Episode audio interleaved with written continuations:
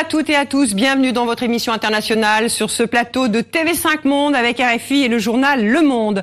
Pour ce dernier grand entretien de l'année 2018, nous avons choisi de vous faire rencontrer un homme engagé. Il est médecin, cardiologue et ses patients, ce sont des enfants, ceux de son pays, le Mali. Le 10 septembre dernier, l'hôpital qu'il dirige dans la capitale à Bamako a réalisé la première opération à cœur ouvert d'une fillette, Fanta, âgée de 6 ans. Aujourd'hui, Fanta va bien. Et depuis, 58 autres enfants ont subi une chirurgie cardiaque dans cette unité. Le docteur Diarra est notre invité. Avant de le retrouver, je vous propose ce document des actualités françaises de 1967. Il y a plus de 50 ans, au Cap, en Afrique du Sud, la première greffe du cœur était réalisée par le professeur Barnard. Dans ce pays, en plein apartheid, cette prouesse médicale va surprendre le monde entier. Au Cap, c'est un exploit sans précédent que vient de réaliser l'équipe du professeur Barnard en greffant le cœur d'une jeune femme tuée dans un accident de la circulation à Louis Vachkansky, 56 ans. Le chirurgien et ses collaborateurs affichaient un optimisme volontairement modéré. Les jours qui viennent seront décisifs, a dit le professeur après son étonnante intervention. Bonjour, professeur. Bonjour. Professeur, parce qu'on vous appelle beaucoup professeur, mais vous, vous souhaitez être euh, appelé docteur. Docteur Diarra. Bonjour, docteur Diarra. Euh, merci d'avoir accepté euh, cette invitation. Cette première, cette opération, cette greffe sur transplantation sur le continent africain, qu'est-ce qu'elle a représenté pour vous? Que l'Afrique peut offrir quelque chose de bien, quelque chose de formidable, au lieu d'offrir toujours ce visage de malheur, de guerre, de famine. Enfin, l'espoir pouvait naître au cœur des enfants que nous étions à l'époque. C'était euh, il y a plus de 50 ans et pourtant c'était un pays où régnait euh, l'apartheid. Oui, Ça veut dire que les difficultés n'empêchent pas les gens d'évoluer. C'est la volonté ferme de vouloir aller de l'avant, de se dépasser, de se surpasser. C'est ce qui prévaut généralement dans la détermination du destin d'un homme. Alors, avant de poursuivre euh, cet entretien, docteur Diarra, avec RFI et Le Monde, je vous propose ce focus. Il a été réalisé par Laurie Fachot et Emmanuel, Emmanuel Marty. Allez, on vide le cœur. Faut vider, faut vider. Là, on est au plein débit, on peut couper les poumons. C'est la première fois que ces mots résonnent ici à Bamako. Nous sommes le 10 septembre 2018. Une petite fille vient d'être opérée à cœur ouvert dans la capitale du Mali. Fanta, 6 ans, souffrait d'une malformation du cœur. Aujourd'hui, elle va bien. Le Mali est un pays où l'accès aux soins est difficile. Près d'un habitant sur deux vit sous le seuil de pauvreté. Mamadou Bokari Diarra, vous êtes cardiologue, vous dirigez l'hôpital Mère-Enfant le Luxembourg à Bamako, au sein duquel a été construite cette unité de chirurgie pédiatrique grâce à l'ONG française La chaîne de l'espoir. Un défi dans votre pays. La mortalité infantile a bien été divisée par deux ces 30 dernières années, mais les structures hospitalières restent défaillantes, le personnel de santé insuffisant. Vous et les autres médecins du Mali êtes confrontés à plusieurs défis sanitaires. S'il est vrai que les maladies transmissibles, comme la poliomyélite, sont en recul dans votre pays, comme dans une grande partie du continent africain, les dépenses de santé, elles, ne sont pas à la hauteur des enjeux. Et pourtant, depuis septembre dernier, 48 enfants ont été opérés à cœur ouvert au sein de votre hôpital. Une lueur d'espoir, fragile, dans un pays rongé par la guerre, un premier pas, peut-être, une dynamique dans un pays où il est aujourd'hui difficile de conjuguer ces impératifs, la paix, l'éducation, la santé et le développement. Docteur Diarra, euh, Marilyn Baumard du journal Le Monde et Sophie Malibaud de RFI nous ont rejoints. Euh, depuis l'opération de la petite Fanta, euh, on le disait, il y a, près d'une soixantaine d'enfants hein, qui ont bénéficié de cette chirurgie. Euh, ces actes opératoires sont réalisés par des, des équipes mixtes. euh, franco-maliennes. Euh, L'objectif à terme, c'est que les chirurgiens maliens puissent opérer seuls. Alors, il faudra euh, quel délai pour que cela puisse se réaliser? Un délai d'environ un an, un an et demi. Nous comptons encore avant ce délai sur l'accompagnement de la chaîne de l'espoir au point de vue surtout expertise. C'est l'ONG qui, vous a, qui a fixé. C'est l'ONG qui a été à la base de la De du démarrage de l'unité. Donc, euh, parce que ces médecins maliens et ces chirurgiens maliens, nous n'avons pas attendu la construction du centre pour commencer leur formation. Parce que je travaille avec le professeur Deloche depuis plusieurs décennies. Celui qui a fondé la chaîne C'est de lui qui a l'espoir. fondé la chaîne de l'espoir.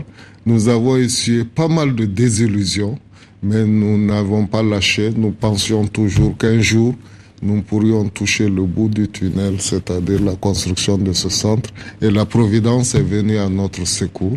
Et Ah, parce qu'il y a eu ce don hein, de, parce qu'il y a 2 eu le don de Madame Festock. Et Voilà, grâce à ce don, nous avons pu construire le bloc chirurgical. Docteur Diarra, Oui.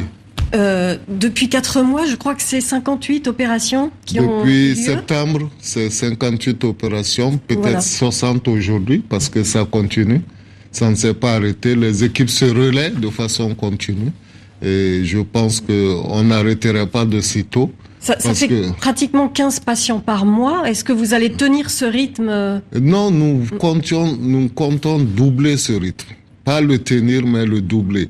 Parce que nous avons un volume d'attente considérable. Et quand la, euh, le, le bloc était fini et qu'on avait démarré la première opération, le registre d'attente était à plus de 3000 enfants. Ça, c'est ceux qui ont pu venir à Bamako. Ceux qui n'ont pas pu venir à Bamako, c'est-à-dire que la liste est de loin, euh, est loin d'être une liste exhaustive. C'est le centre n'existait pas. Le des centre n'existait pas.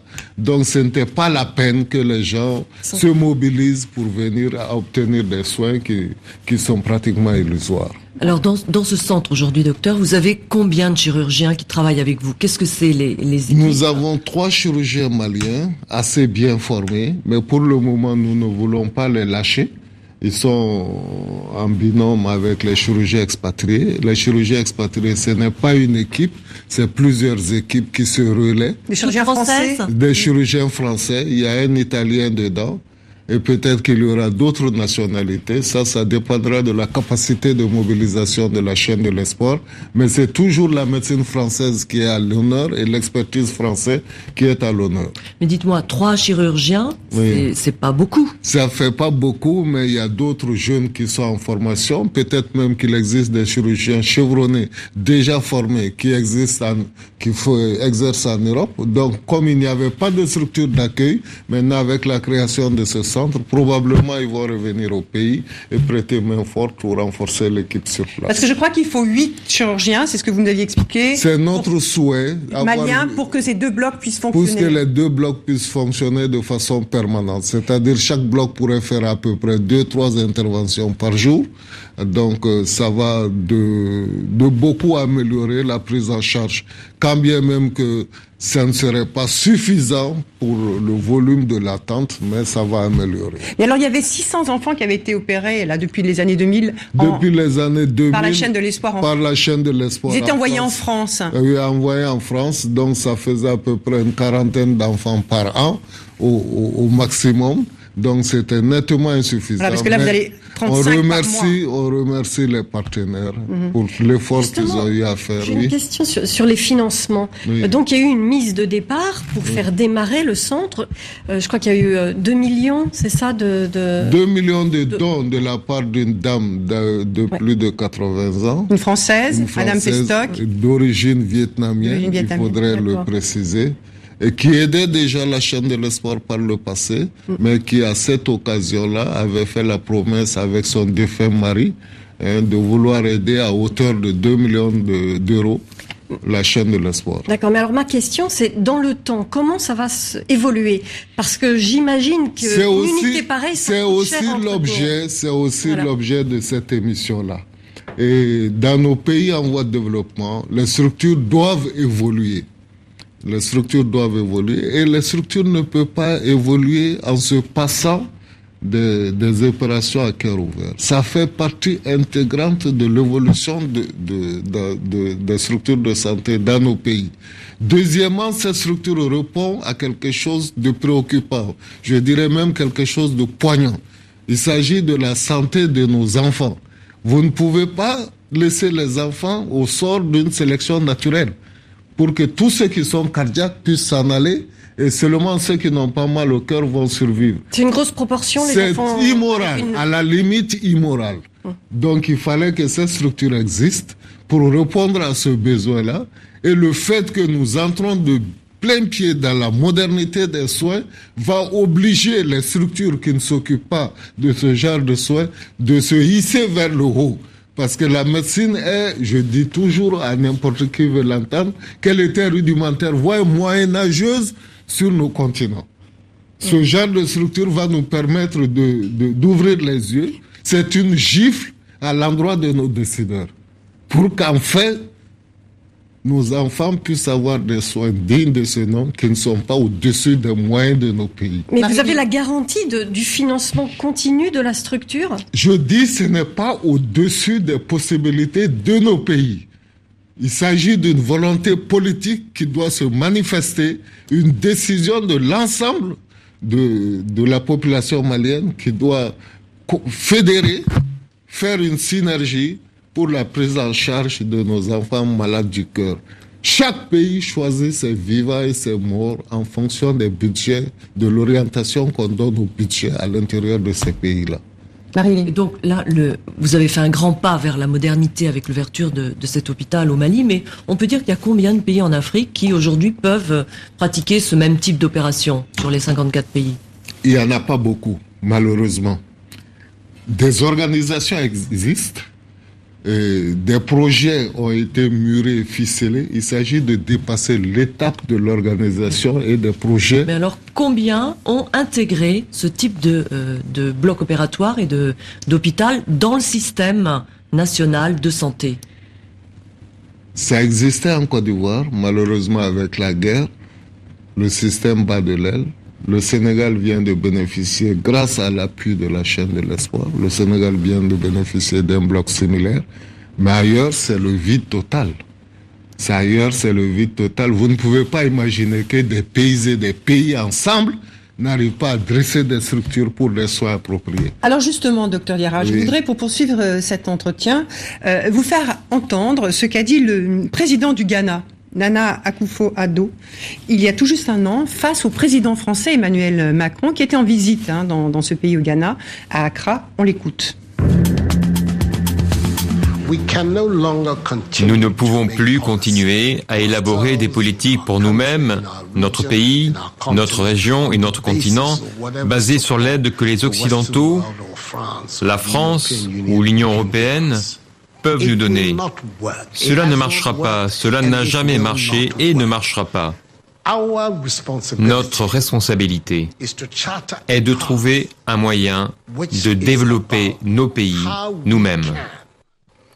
Pour un pays comme le Ghana, indépendant depuis 60 ans, il n'est pas normal qu'aujourd'hui les budgets de la santé et de l'éducation soient dépendants de la générosité et de la charité du contribuable européen. Aujourd'hui, nous devrions être capables de financer nous-mêmes nos besoins élémentaires.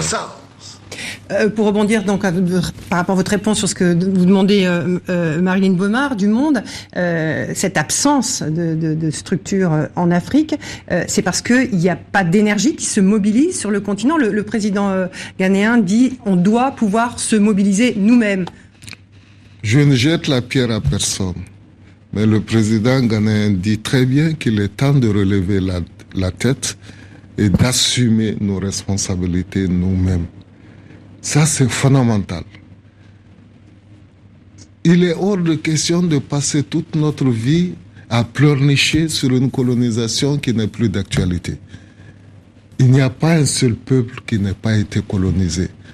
Comme le dirait Obama, ce n'est pas un problème de tomber, le plus difficile c'est de se relever. Beaucoup de peuples se sont relevés d'eux-mêmes. Si vous prenez le cas de la Corée du Sud, c'était un pays en voie de développement il y a à peu près 30 ans. Rien n'existait. C'est un pays qui, qui montre au monde entier ce que vaut la détermination des peuples pour aller de l'avant. L'Afrique doit cesser de pleurnicher sur elle-même. La chaîne de l'espoir nous a mis les pieds à l'étrier. Nous avions besoin de cela pour démarrer. Mais cela ne peut pas être une fin en soi. Cela ne peut pas être une fin en soi. Il est temps de s'organiser à l'intérieur de nos pays pour nous prendre en charge nous-mêmes, surtout prendre en charge nos enfants. Ça, c'est fondamental. Vous attendez de la part des pouvoirs publics ou vous attendez de la part du privé qu'ils se mobilisent? J'attends de la part du pouvoir public, je n'en ai aucun doute, parce que nous avons un ministre qui est sorti du Sérail, qui est chercheur. Je suis certain qu'il a les outils nécessaires pour mettre en œuvre une politique digne de ce nom. J'attends aussi de la part du privé des organisations non gouvernementales sur place, maliennes ou africaines, pour que nous nous donnions la main. Le tout, c'est d'expliquer aux uns aux autres le bien fondé. Et le bien fondé de ceci, ça ne fait l'objet d'aucun doute. Mais ça veut dire que là, vous avez demandé que votre hôpital s'intègre dans le dispositif national de santé. Qu'est-ce qu'on vous a répondu Notre hôpital est déjà intégré. Au niveau financement pour votre bloc opératoire Est déjà intégré dans le.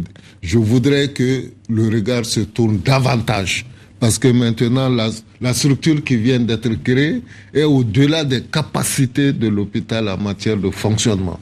Il faut que l'État regarde, il faut que les, les caisses d'assurance maladie se mettent à notre disposition, il faut que l'Agence nationale d'assistance médicale nous aide dans notre parcours et que même les dons qu'on appelle la zakat des, des, confréries religieuses puissent, au lieu de distribuer euh, à n'importe comment, puissent fédérer leur synergie pour que enfin nous puissions. Je pense que la possibilité existe. Et ce n'est pas mon rôle. Mon rôle, c'est d'abord le soin. Mais je me fais un plaidoyer pour que vraiment ceci puisse voir le jour un jour. Docteur vous avez même été frappé, euh, je crois, à la porte de Muammar Kadhafi à une époque hein, pour trouver euh, des financements. Ça n'avait pas marché. Euh, J'ai envie de demander, peu importe d'où vient l'argent quand il s'agit de sauver des vies. Pas peu importe, mais peser le pour et le contre. Quand Mme Festoc a fait son don, j'avais honte. Parce que je sais qu'à l'intérieur de mon pays, il y a des gens qui auraient pu faire la même chose et qui n'ont pas fait ceci. Qu'elle accepte, avec euh, la volonté de son défunt mari, de 2 millions, 2 millions d'euros à l'humanité. Je dis à l'humanité parce qu'elle n'a pas choisi le mari. Pourquoi elle l'a fait selon vous? Elle croit à l'homme. C'est une personne généreuse. Elle n'a jamais eu d'enfant. Ça ne l'a pas empêché de voler au secours d'autres enfants. Peu importe de quel pays qu'il soit, peu importe de quelle nationalité qu'il soit, peu importe de quelle religion qu'il soit, elle a voulu sauver des enfants. Mais ce que vous dites en creux là, c'est que les gens qui le font pas aujourd'hui au Mali et qui auraient les moyens de le faire, eux, empêchent le développement du pays. Ça, c'est absolument certain. Parce que ça ne sert à rien de prendre l'avion tous les jours pour aller se soigner par-ci, par-là. Parce qu'un jour viendra où vous ne pourrez certainement pas prendre cet avion-là. Il faut que les structures sur place répondent, existent et il ferait mieux d'investir dans les structures sur place. Je, voudrais justement que on voit les, les, les besoins hein, qu'il existe au Mali euh, avec cet extrait d'un reportage qui a été consacré euh, à l'ouverture de votre unité. Euh, les enfants que vous opérez, vous les choisissez. tous n'auront pas la chance d'être opérés. on vous écoute dans, dans cet extrait d'un reportage d'Élise Le qui était consacré à cette unité de cardiologie pédiatrique. Ça, ce sont les registres de, la liste d'attente. De la liste d'attente oui. des enfants malades du cœur. Et il y en a qui sont décédés avec euh, des pathologies parfois très simples. Voilà, décédés. C'est des visages, c'est comme des coups de poignard pour moi. Quand je vois un enfant qui est décédé, c'est comme un coup de poignard. Alors on comprend bien hein, ce que vous ressentez, euh, docteur Diarra, face à tous ces enfants qui sont en attente d'une chirurgie, un, permis de vivre en, quelque sorte. Euh, plus de 2500 enfants aujourd'hui attendent. Euh, comment les choisissez-vous? Nous sommes obligés de serrer évidemment, parce qu'il ne s'agit pas d'opérer pour opérer. Il s'agit de donner le maximum de chances de survie à un enfant Et donc, euh, nous opérons en fonction de la liste d'attente, mais aussi en fonction de l'urgence. Il n'y a pas question de faire de passe-droit. Ça, c'est absolument certain. Mais il y a aussi des cas, des enfants qui attendent depuis tellement longtemps. Il y en a qu'on peut encore sauver, il y en a qu'on ne peut plus sauver.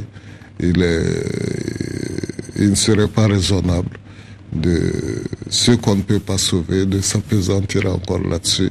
C'est très malheureux à dire, mais c'est un choix qu'on est obligé de faire. C'est-à-dire que ceux qui ont des qui ont une espérance de vie limitée dans le futur, ceux-là, vous ne vous choisissez de ne pas les opérer Pas pour l'instant. Parce que quels sont les critères au niveau de l'âge? Parce que vous opérez des enfants, mais à partir de quelle limite vous mettez le curseur euh, parce qu'il y a de jeunes adolescents euh, qui doivent avoir besoin également Les adolescents sont pris en charge parce que les adolescents d'aujourd'hui étaient les enfants d'hier. Ah oui. Donc au, niveau du premier enregistrement sur la liste d'attente, c'était un gosse de 6 ans, de 4 ans, voire parfois moins, et qui aujourd'hui est un adolescent. Tant que le cas n'est pas dépassé et que c'est encore opérable, nous avons accepté de les intégrer dans le programme opératoire. Mais comment est-ce qu'un médecin peut dire en regardant un enfant ou dire aux parents on n'opérera pas votre enfant parce qu'on a attendu trop longtemps On ne le dira pas comme ça. Et, comment est-ce que vous, vous vivez ça? Euh, Comme un drame. Comme un drame. C'est pour cela que nous n'avons pas la même réaction vis-à-vis -vis de l'amélioration et de la prise en charge des enfants. Si vous êtes décideur et que vous êtes retranché dans votre bureau, et quand vous êtes praticien et que vous avez la famille devant vous, l'enfant qui vous regarde depuis des années, depuis des mois, depuis des semaines, pour vous demander, venez-moi en aide, vous ne pouvez pas avoir la même réaction que celui qui n'est pas confronté à ce genre de réalité, à ce genre de situation. C'est pour cela que nous. On sent de la colère un peu, docteur Diarra. Vous êtes en colère contre euh, certaines personnes dans votre pays qui auraient pu faire que les choses aillent plus vite? Je suis en colère contre le sort de mon pays, pas contre quelqu'un. Je pense que mon pays mérite beaucoup mieux que cela. Parce qu'au Mali, c'est tout de même euh, un lit euh, pour 10 000 habitants, je crois, selon les, les chiffres de l'OMS. Je crois que c'est le, plus faible rapport entre le nombre de lits disponibles pour les patients et, le nombre d'habitants. Comment vous expliquez que, que ce soit comme ça euh, Je crois que juste derrière, il y a Madagascar, il y a le Niger, mais le Mali, le Mali est le pays où, il y a le moins de disponibilité. Euh. C'est vrai que la santé est une priorité, mais il ne faut pas se voiler la face. Il n'y a pas que la santé. Je connais des régions de mon pays où les gens sont obligés de faire des kilomètres pour avoir un, seau d'eau potable. Vous voyez qu'opérer un cœur devient en ce temps secondaire. Ça, c'est absolument certain. Qu'à cela ne tienne, il était temps que nous entrions de plein pied dans la modernité. Parce que ceci va ouvrir les yeux à plus d'un. Ceci va tirer le système de santé vers le haut. Qu'est-ce qui vous fait dire ça?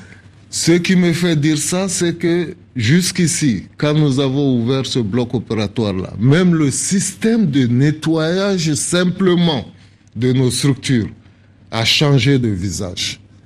Parce qu'avant, qu'est-ce qu'il y avait à l'entrée de nos blocs opératoires? C'était des balais, c'était des serpillères. Il n'y avait pas de chaussures de bloc pratiquement, à fortiori de surchaussures.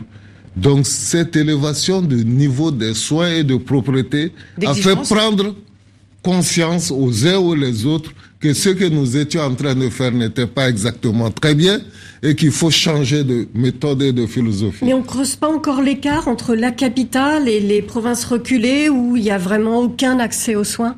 Et ça, c'est un peu partout. Et pour le moment, notre niveau de développement ne peut pas atteindre ceci, mais ce qu'il y a, ce qu'il faut espérer, c'est que nous sommes dans une structure de soins universitaires. Des paramédicaux, des médecins, des spécialistes futurs sont là pour apprendre. Et le fait d'être confronté à ce genre de situation va certainement révolutionner non seulement l'apprentissage, mais la pratique médicale dans nos pays. Alors, ce que vous disiez euh, juste précédemment sur ce cercle vertueux, en fait, euh, est-ce que tout ça va pas intégrer de la prévention aussi? Parce qu'une médecine moderne, c'est une médecine qui sait opérer les cas très compliqués, mais c'est aussi une médecine qui prévient. Et on aurait peut-être beaucoup moins d'enfants malades du cœur si euh, il y avait une prévention et s'il y avait des soins de première euh, de, médecine euh, de, première instance plus important, non? Il est vrai que ces pathologies se divisent en deux cas distincts. Il y a les pathologies congénitales, c'est la même prévalence dans l'ensemble des pays de ce monde-là, mais il y a aussi le rhumatisme articulaire aigu qui fait des ravages alors des campagnes, alors que dans les pays développés, ça a pratiquement disparu. Et certains pays en développement ont pu réduire de façon drastique la prévalence de rhumatisme articulaire dans leur pays. Je veux parler du Costa Rica, par exemple, en faisant des campagnes de sensibilisation. Les campagnes de sensibilisation ont commencé en République du Mali. Malheureusement, ça s'est limité à une zone et avec euh, une guerre larvée qui ne dit pas son nom. Et toute la politique de santé a été compromise dans certains endroits du pays. Mais nous espérons que dès que le pays se sentira mieux, que nous allons faire notre possible pour euh, joindre la prévention au curatif. Alors justement, vous parlez de ces zones où euh, il y a encore des conflits hein, au Mali. Euh, le centre du pays est aujourd'hui très affecté, le nord toujours.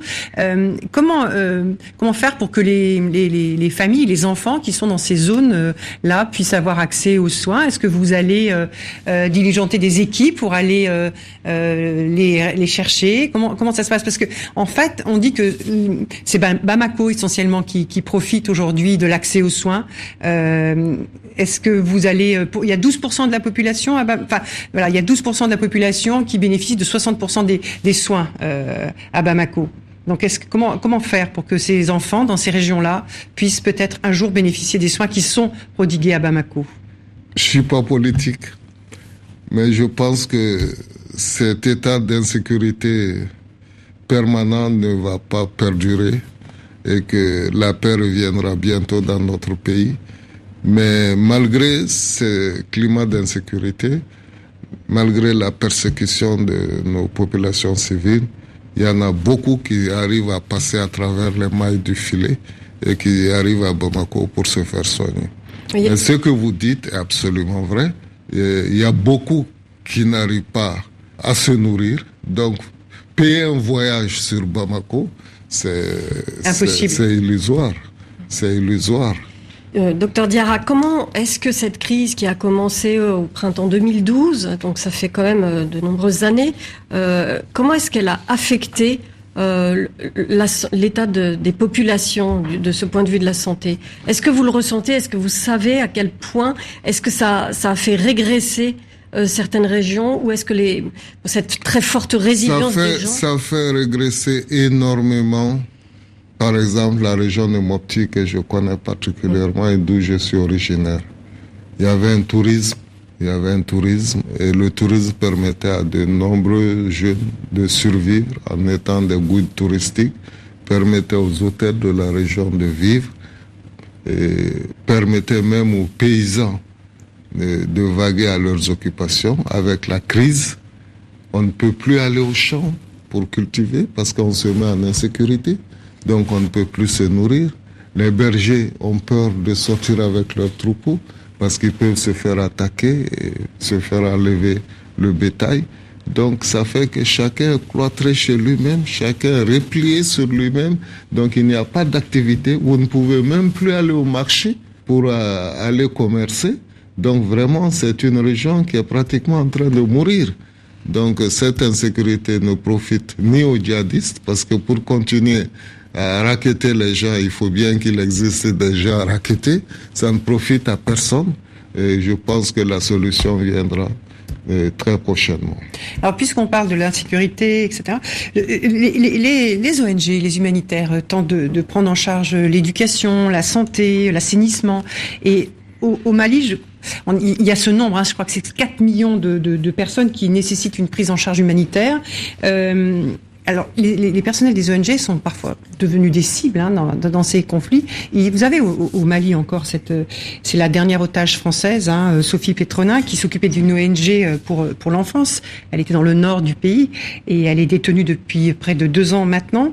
Ce travail humanitaire très précieux, euh, ces metteurs qui font la le travail est parfois à la place de, de l'État.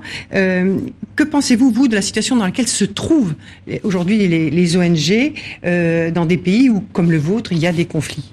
Parce que ces conflits ne sont pas des conflits de gens vraiment organisés. C'est souvent les acteurs, ce sont des bandits. Des groupes armés? Des groupes armés qui se réclament d'une religion qu'ils ne respectent même pas qui veulent le développement de leur euh, région, mais ils s'en foutent éperdument.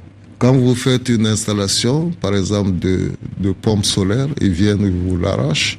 Quand les enfants veulent aller à l'école, ils viennent, ils ferment les, les, les, écoles. les écoles.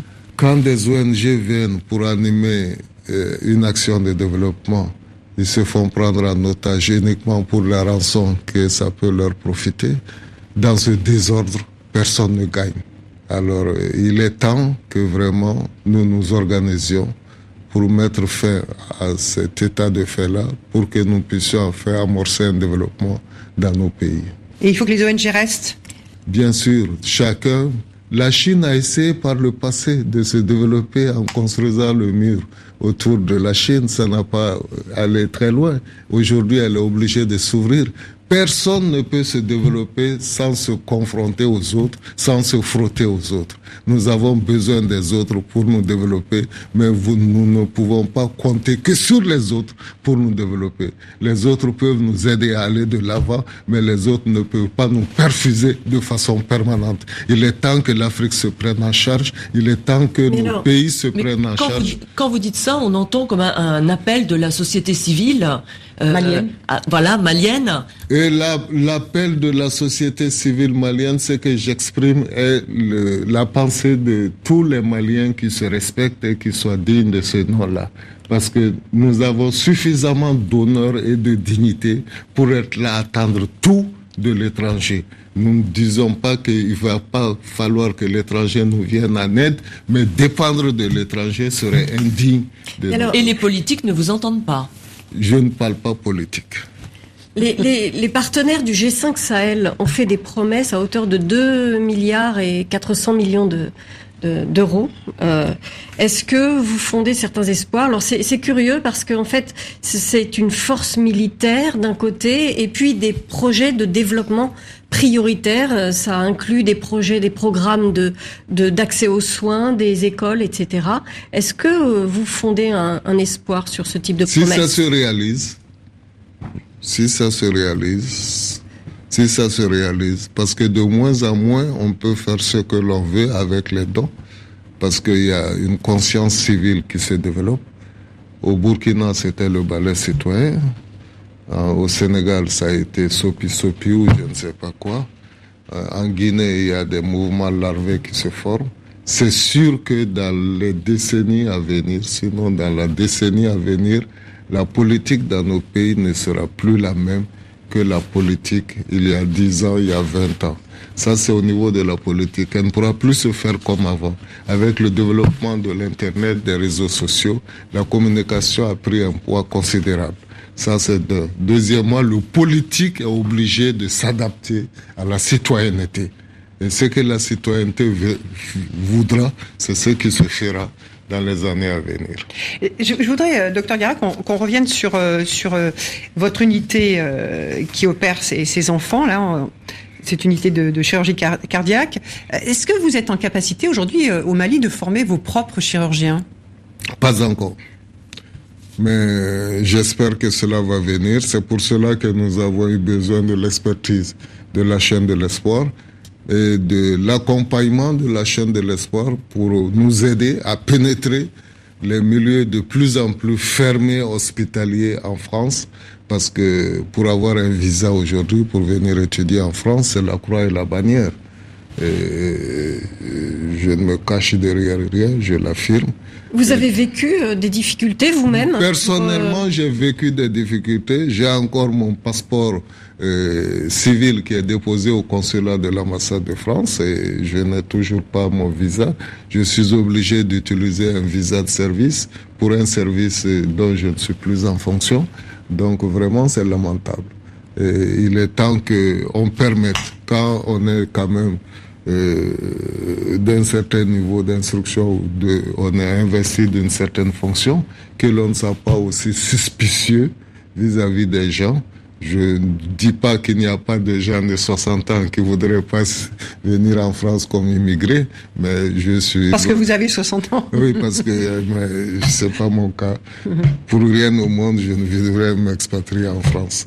Alors, vos trois chirurgiens qui travaillent avec vous, où est-ce qu'ils ont été formés, eux? Ils ont été formés en France en partie, ils ont été formés en Tunisie en partie, ils ont été formés à Dakar en partie. Et parce que des chirurgiens français étaient venus pour animer le centre de Dakar, donc on a profité pour glisser les trois chirurgiens dans leurs pattes pour qu'ils puissent bénéficier de la technicité et de l'expertise de ces chirurgiens-là à Dakar. Mais ce n'est pas tous les jours que les chirurgiens français viennent en Afrique. En fait, vous avez besoin de mobilité, de pouvoir euh, circuler, aller au séminaire, euh, continuer la formation. Nous sommes le fruit de la médecine française. Personnellement, je suis le fruit de la médecine française et beaucoup comme moi. Mais vous avez fait vos études à, Bamako. Mais avec l'enseignement français. Avec l'enseignement français, avec les médecins français, les professeurs français en, en partie. Et le médecin malien existait, mais ils étaient minoritaires. Donc ça nous a permis de, je dirais pas mon enseignement en, médecine, mais depuis les, classes primaires et secondaires, j'ai bénéficié euh, de cet enseignement-là. Euh, au second cycle, en sixième à l'époque, j'avais déjà des profs de français, français euh, dans nos écoles. Donc c'est une culture française. C'est difficile de se séparer de cette culture française-là. Et il faut tout recommencer à zéro. Je ne crois pas que nous en ayons la possibilité. ça risque de prendre du temps. Ça risque de prendre Il y a une actualité en France hein, en ce moment qui, qui, qui mobilise euh, des, des, jeunes dans la rue. C'est l'augmentation des, des, frais de scolarité euh, pour les étudiants qui viennent étrangers, qui viennent étudier en France, hors Union européenne. Euh, Qu'est-ce que vous pensez de cette mesure? Est-ce que euh, ça vous inquiète puisque vous dites la France a ses réalités. Elle prend des mesures qui l'arrangent. Mais nous sollicitons la clémence des autorités françaises pour euh, nous aider à aller de l'avant. Et pour cela, nous avons besoin de former nos jeunes. Donc, euh, nous demandons un peu plus d'indulgence des autorités françaises pour que nos jeunes puissent être formés et participer à leur retour au développement de nos pays. Certains se plaignent aussi de la fuite des cerveaux de, ce risque de voir euh, une sorte d'hémorragie euh, de, des gens qui sont les plus compétents de l'Afrique, qui, sortent, aller travailler ailleurs, etc. Qu'est-ce que vous en pensez? Est-ce que c'est un argument ou est-ce que c'est quelque chose que vous ne craignez pas vraiment? Il y a la fuite basée sur les difficultés économiques. Il y a aussi la fuite basée sur le manque de moyens de mise en application de la formation.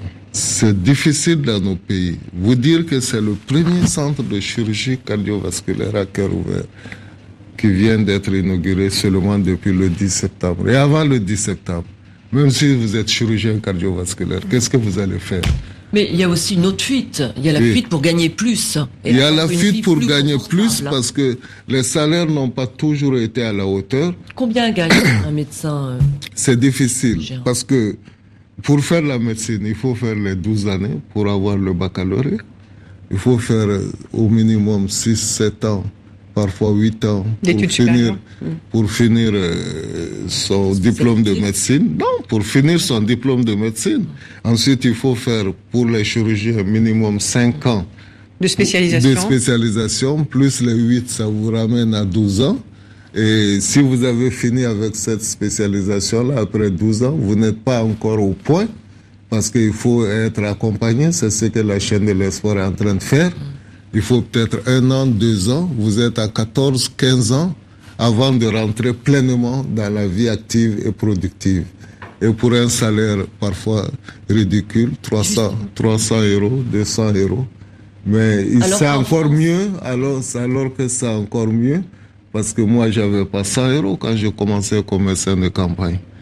Vous avez fait 6 ans de médecine de brousse. Hein. Euh, j'ai fait 5 ans de médecine de brousse. Mhm. Et j'avais pas 100 euros par mois. Pas 100 euros par mois. Et je pouvais faire 2 mois, 3 mois sans avoir mon salaire. Alors donc c'est aujourd'hui c'est encore meilleur qu'à mon époque.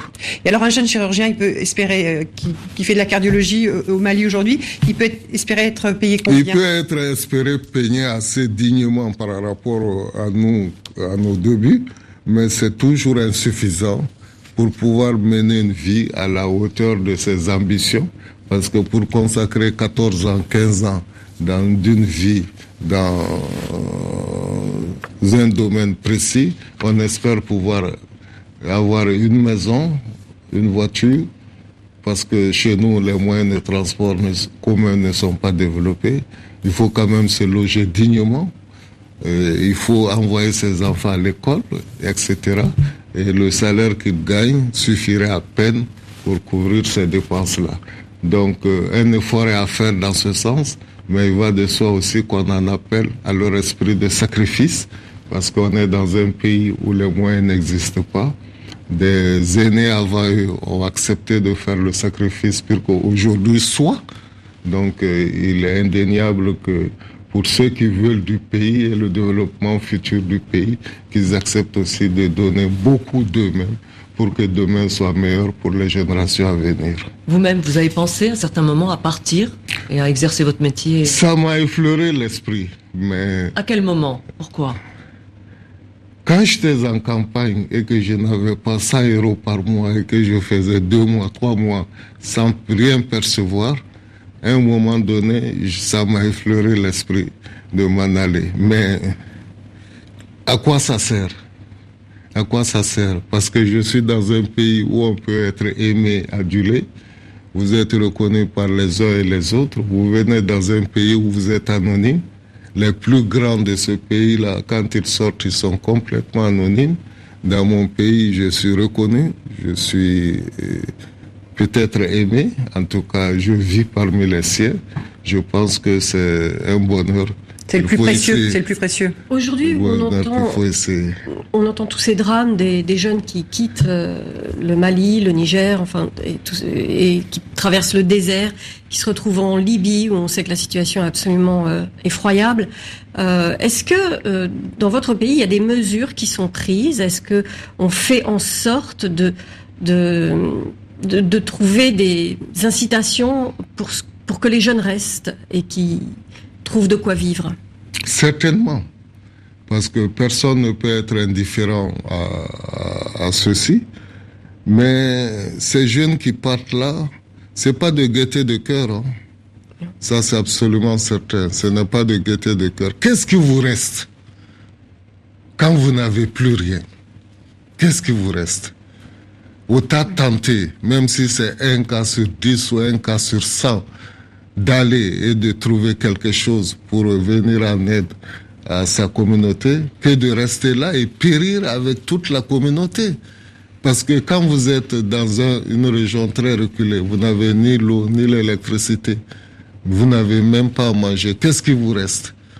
Ça me rappelle une anecdote d'un Européen qui posait la question à quelqu'un qu'il avait rencontré en Afrique et lui demandait quel âge vous avez? La personne disait, je ne sais pas. L'Européen était étonné parce que lui, il connaît l'âge de ses parents, de ses enfants, de lui-même. Il fête les anniversaires, il envoie des cadeaux. Il dit, mais comment ça se fait? Vous ne connaissez pas? Il dit, à quoi ça sert? La vie est tellement pénible. À quoi ça sert de le savoir? Chaque jour est une pénitence. Vivre et mourir, la mort est parfois une délivrance. Quand un individu est dans ce genre de situation, vous pensez que tenter une aventure où il risque de mourir, il n'a plus rien à perdre. Oui. Alors, on arrive presque au terme de cette émission. J'aimerais vous faire entendre un autre médecin euh, docteur Diarra. Le Denis Mukwege, il a reçu euh, lundi euh, à Oslo le prix Nobel de la paix pour le combat qu'il mène pour sauver des femmes victimes de viols et de mutilations. Il est connu sous le nom de celui qui répare les femmes hein, dans son hôpital de Panzi, dans la ville de Bukavu, à l'est de la République démocratique du Congo. On écoute un bref extrait de son discours à Oslo lors de la remise de son prix. Agir, c'est un choix de soutenir ou non une femme, de la protéger ou non, de défendre ou non ses droits, de se battre ou non à ses côtés dans les pays ravagés par les conflits. Finalement, c'est un choix de construire ou non la paix dans les pays en conflit. Agir, c'est tout simplement refuser l'indifférence. S'il faut faire la guerre, c'est la guerre contre l'indifférence qui ronge nos sociétés aujourd'hui. Ces mots du docteur Mukwege, euh, docteur Diarra, ils résonnent particulièrement pour vous? Très bien.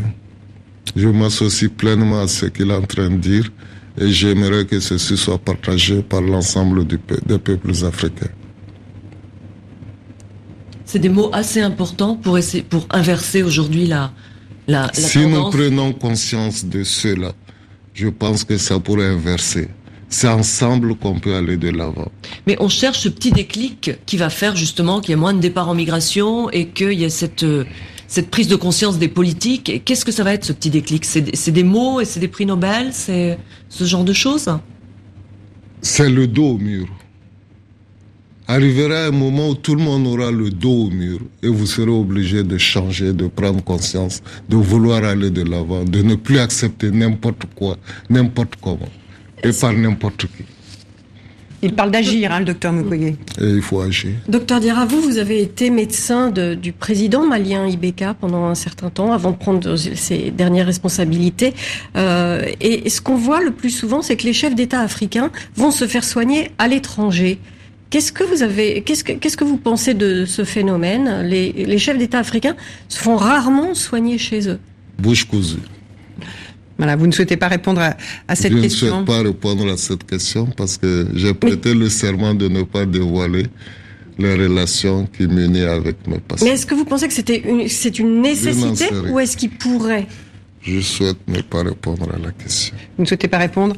Euh, euh, nous arrivons presque au, au, terme de cette mission. On a compris, euh, docteur euh, Diarra, que euh, vous souhaitiez aussi participer à cette émission pour euh, parce qu'elle est diffusée partout dans le monde. Elle est diffusée à Bamako pour appeler vos concitoyens à réagir et peut-être même à une participation au projet. À une participation au projet parce que j'ai dit que la chaîne de l'espoir ne sera pas là indéfiniment à notre côté. C'est même indigne pour nous d'accepter que la chaîne de l'espoir reste à nos côtés. Nous ne voulons pas de perfusion continue. La chaîne de l'espoir nous a aidés à nous mettre les pieds à l'étrier, à nous maintenant d'aller de l'avant. D'agir. Voilà, nous arrivons au terme de cette émission. Merci beaucoup, docteur Diarra, d'avoir répondu à, à, nos questions, celles de TV5 Merci Monde, à, à, celles de RFI avec Sophie Malibaud et de, du journal Le Monde avec Marilyn Baumard. Merci à vous tous pour votre Merci. fidélité. C'était la dernière émission de cette année 2018. On se retrouve maintenant en 2019, le 13 janvier prochain. Merci. D'ici là, de très belles fêtes de fin d'année, une année 2018 qui aura été riche en actualité dans le monde. Nous continuerons avec nos invités à la décrypter, à commenter, l'analyser pour vous en 2019. À très bientôt.